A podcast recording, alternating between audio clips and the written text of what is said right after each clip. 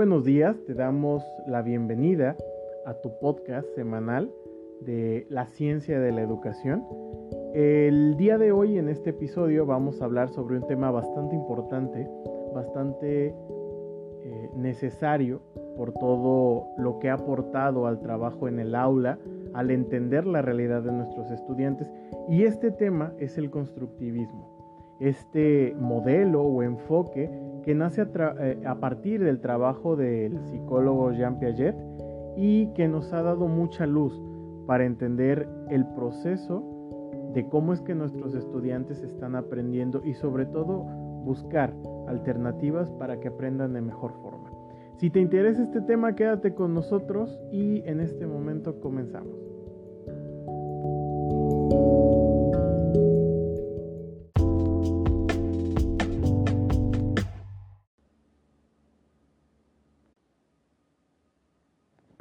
Hablando sobre constructivismo, es importante entender que como otros modelos, como otras ramas de la psicología y aplicadas a la educación, pues es una forma en la que nosotros vemos e interpretamos la realidad.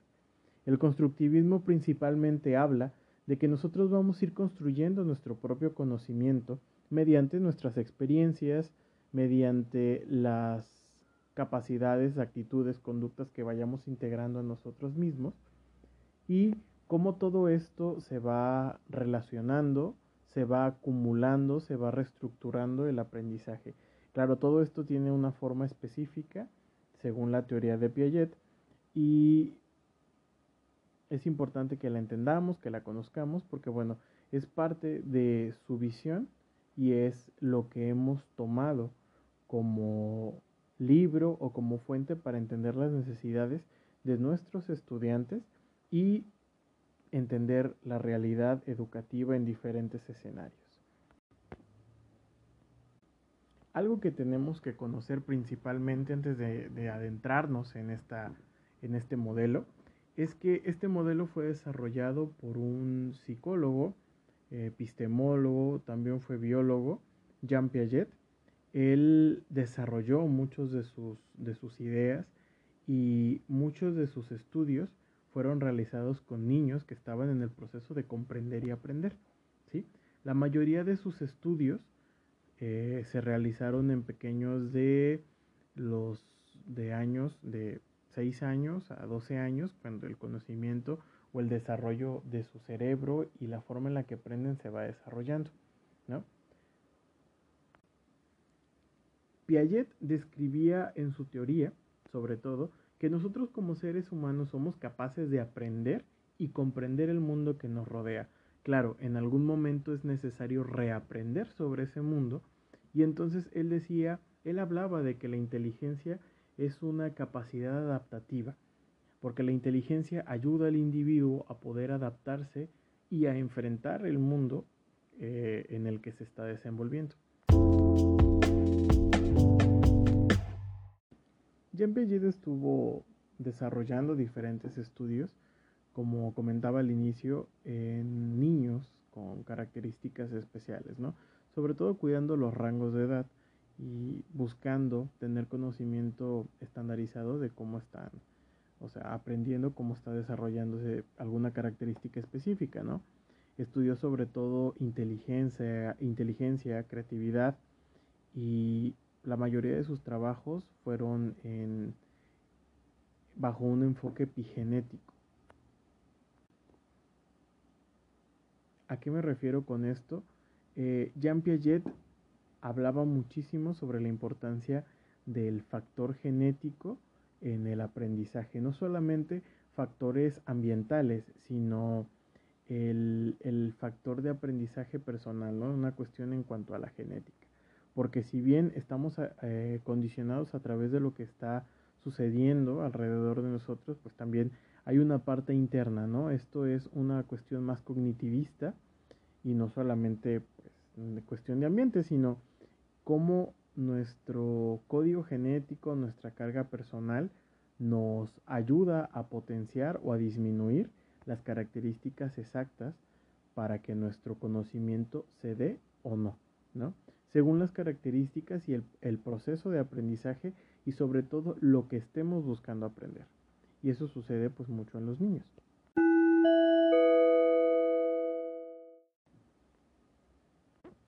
Hablar de la teoría de Piaget nos lleva a toparnos con dos conceptos que son clave, la asimilación y la acomodación, ¿no?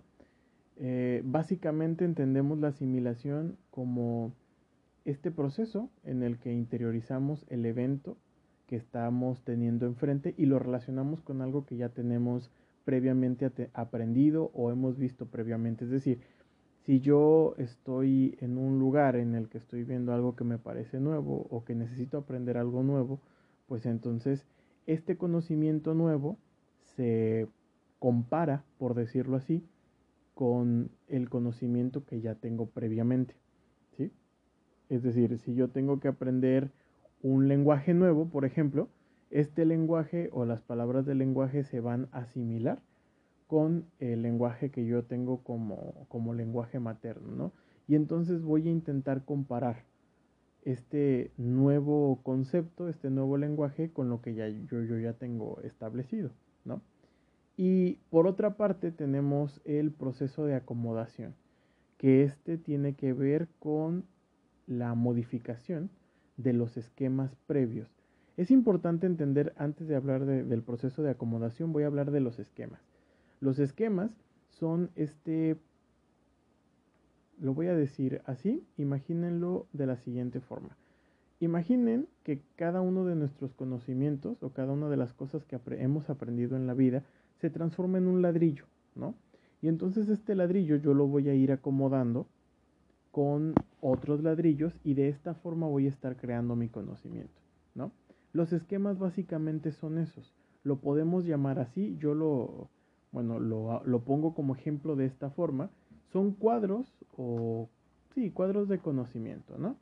Tengo este conocimiento y entonces lo voy asociando y acomodando con otros conocimientos y estos se convierten en mis esquemas. ¿sí? Todas las cosas que aprendemos las voy acomodando así, imagínalo así.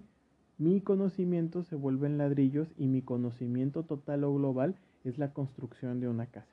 Espero que mi ejemplo fue burdo, lo sé, pero haya quedado un poco más claro.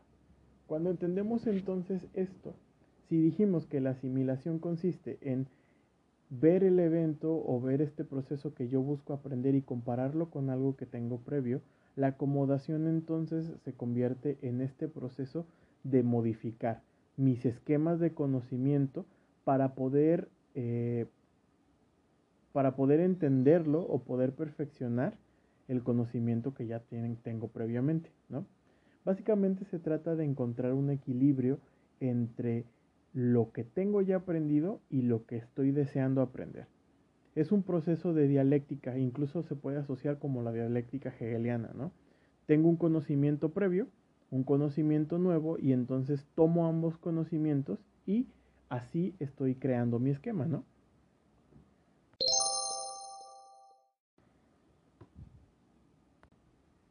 Algo súper importante fue que Piaget se dio cuenta que el desarrollo cognitivo de cada uno de los seres humanos se da en diferentes etapas. Esto fue un avance súper importante porque si bien había antes de Piaget personas que dividían ¿no? el desarrollo de los seres humanos por etapas, por ejemplo Freud, ¿no? Sin embargo, en este punto se va mucho más a cuestión de habilidades, ¿no? De cosas que los niños deben poder hacer, por decirlo así, en, cierta etapa de la vida. Hay, según Piaget, hay cuatro, cuatro estadios, ¿no?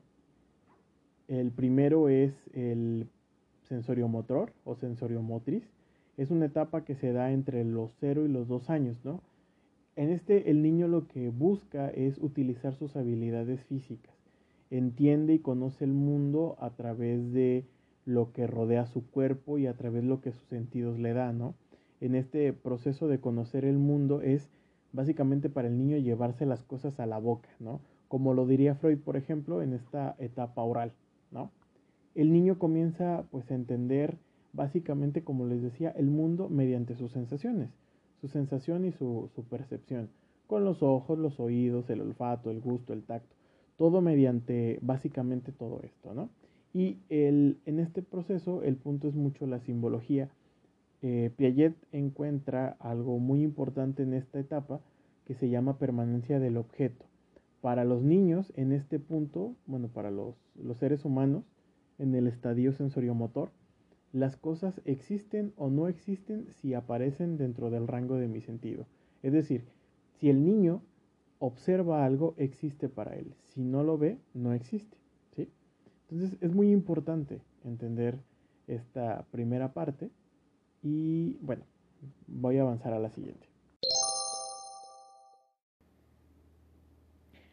Hablamos ahora de la etapa preoperacional.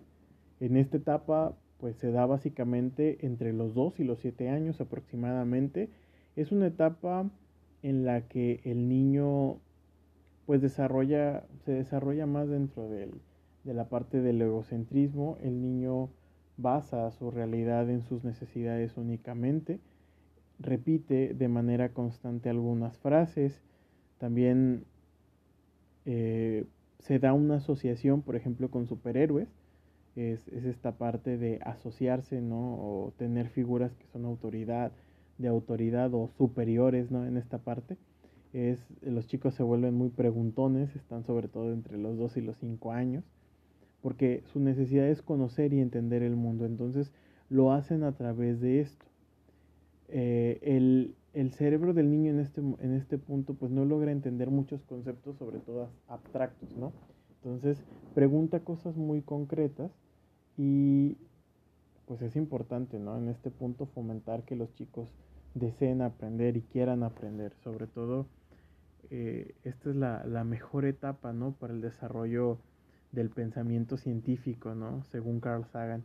Entonces es importante que el niño se desarrolle desde, desde esta parte.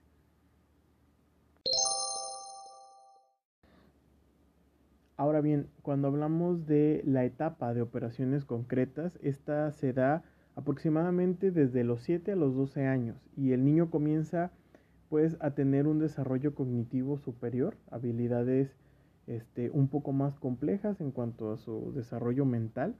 Ya puede este, realizar perdón, operaciones mentales de forma más compleja y eficaz, comienza a utilizar símbolos, ya no es concreto como en la, en la etapa anterior sino empieza a utilizar más la simbología, comienza a centrarse un poco más en la lógica, sobre todo de los 10 a los 12 años, y pues los chicos desarrollan más eh, su, habilidad en el desarrollo de, del pensamiento. Eh, no es abstracto porque apenas está comenzando a elaborarlo, ¿no? Es un preámbulo al pensamiento abstracto pero el chico en este punto ya es más capaz de realizar cálculos matemáticos que pueden ser más complejos y elaborados a cálculos que se, eh, pues bueno, a bueno, habilidades, mejor dicho, que se pudieron haber realizado en la etapa anterior.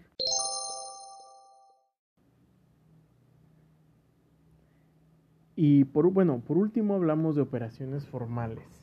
Desde los 12 años hasta el resto de la vida, si lo decía Piaget, pero hay algunos de sus seguidores, estudiantes, sobre todo estudiosos de Piaget, que hablan de que el pensamiento formal se da de los 12 a los 18 y después hablan de otro estadio, no dentro de la, de la teoría de, de Jean Piaget, sino posterior a ella, sobre un pensamiento posformal, ¿no? De los 18 hasta el resto de la vida.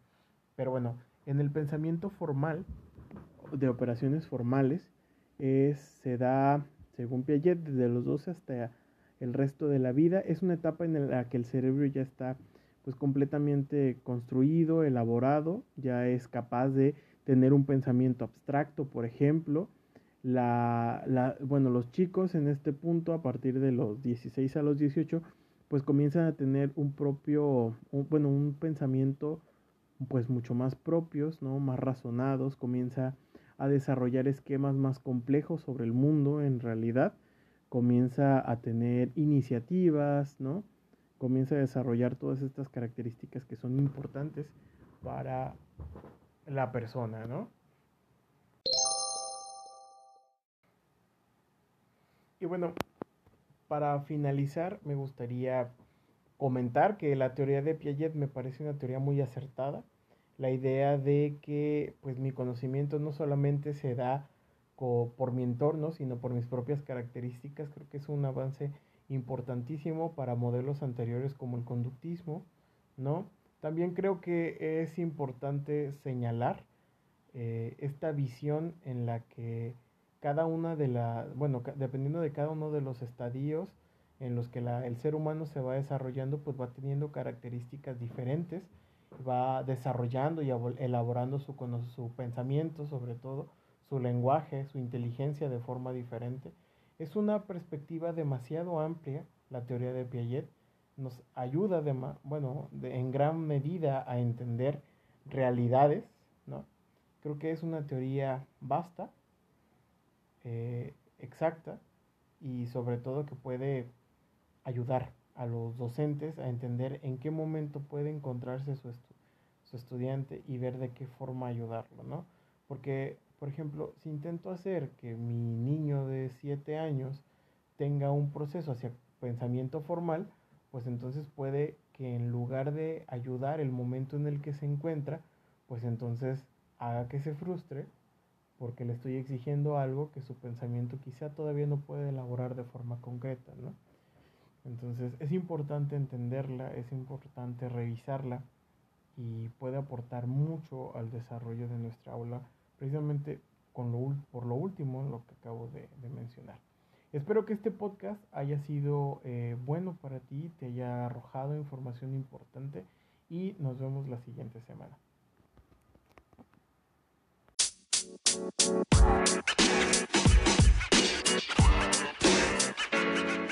más.